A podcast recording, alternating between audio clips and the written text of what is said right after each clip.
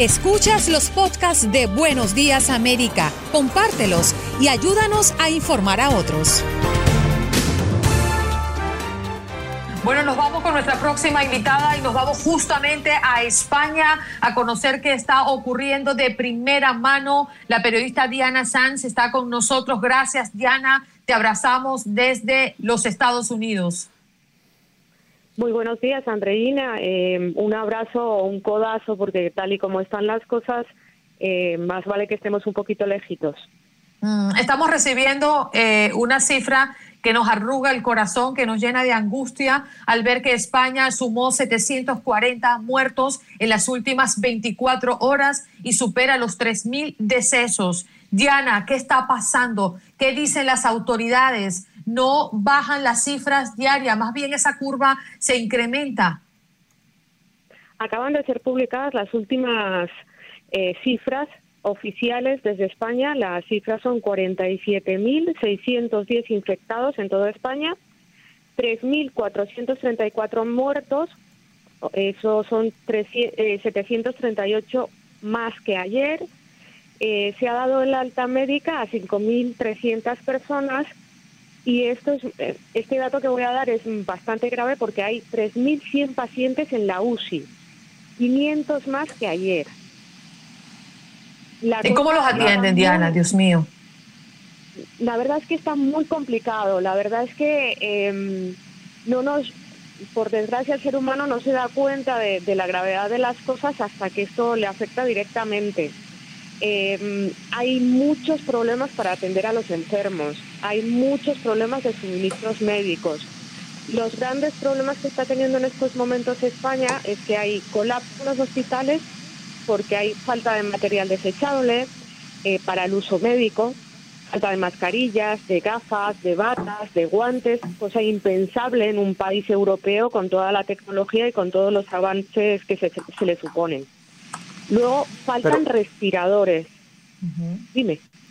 No, no, le, iba a decir que en medio de toda esa falta, eh, sabemos que también hace falta recibir más pruebas para detectar el coronavirus. No hay eh, disponibilidad de test para atender esta emergencia. Una prueba de esta situación es el caso suyo, Diana, quien hace 12 días está encerrada en su casa en un confinamiento solitario precisamente porque tiene todos los síntomas. Me contaba usted que eh, cree que tiene eh, los síntomas de una neumonía fuerte y no le han podido realizar la prueba. ¿Cómo es esto?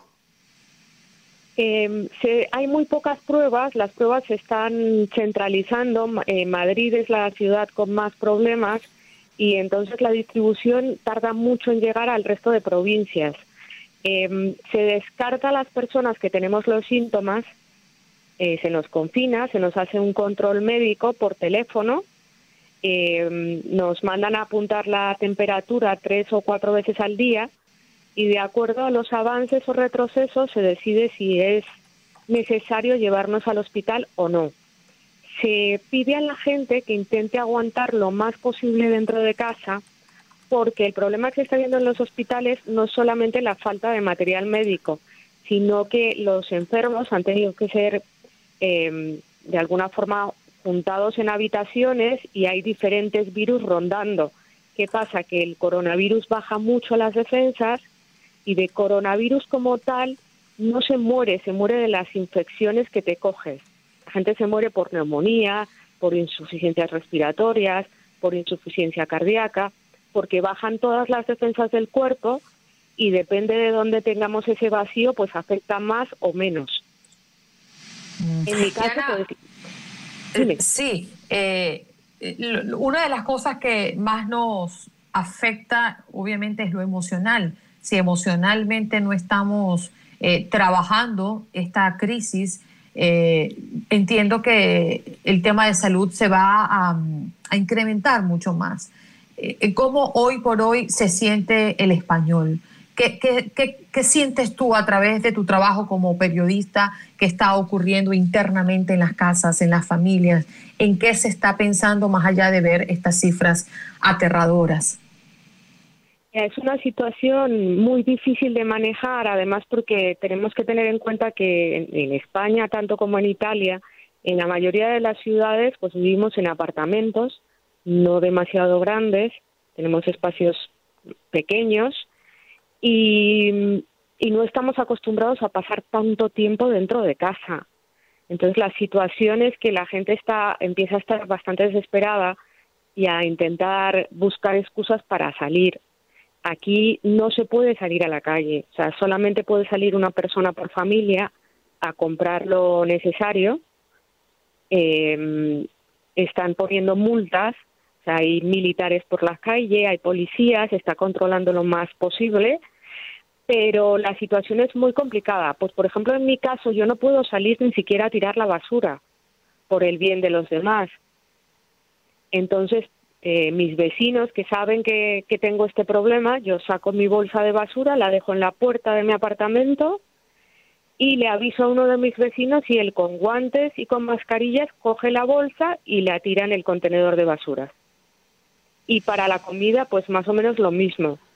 Eh, mis vecinos me piden que les diga qué necesidades tengo y lo mismo, me llaman a la puerta y me dejan todo en la puerta sin tener absolutamente ningún contacto. Yo no abro la puerta hasta que ellos no se han marchado. Diana, como usted muy bien lo dice, el encierro es bastante difícil, la gente quiere salir a las calles. ¿Qué decirle a las personas que nos están escuchando en Estados Unidos eh, de por qué deben mantener encerrados, cómo evitar que se llegue a una situación tan drástica como la que está viviendo España?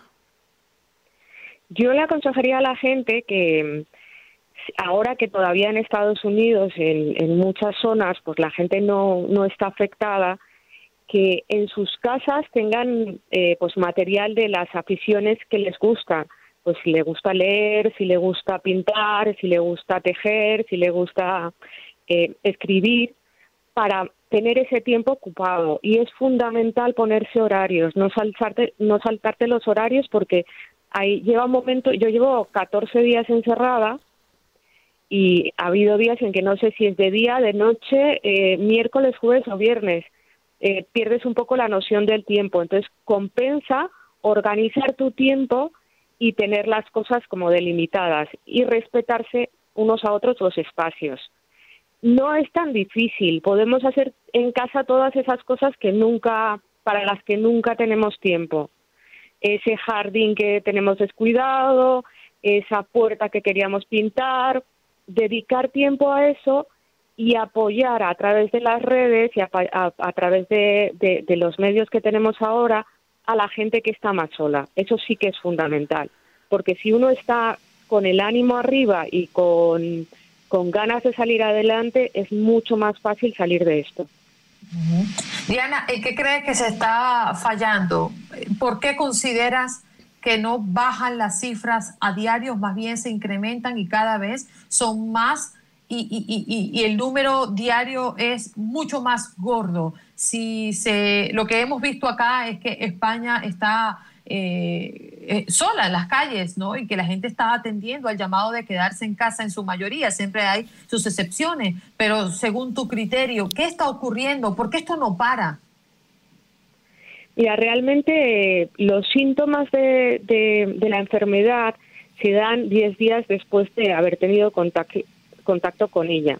Y cuando ya empezamos el aislamiento, ya muchos habíamos tenido eh, contacto con gente que lo tenía sin saberlo.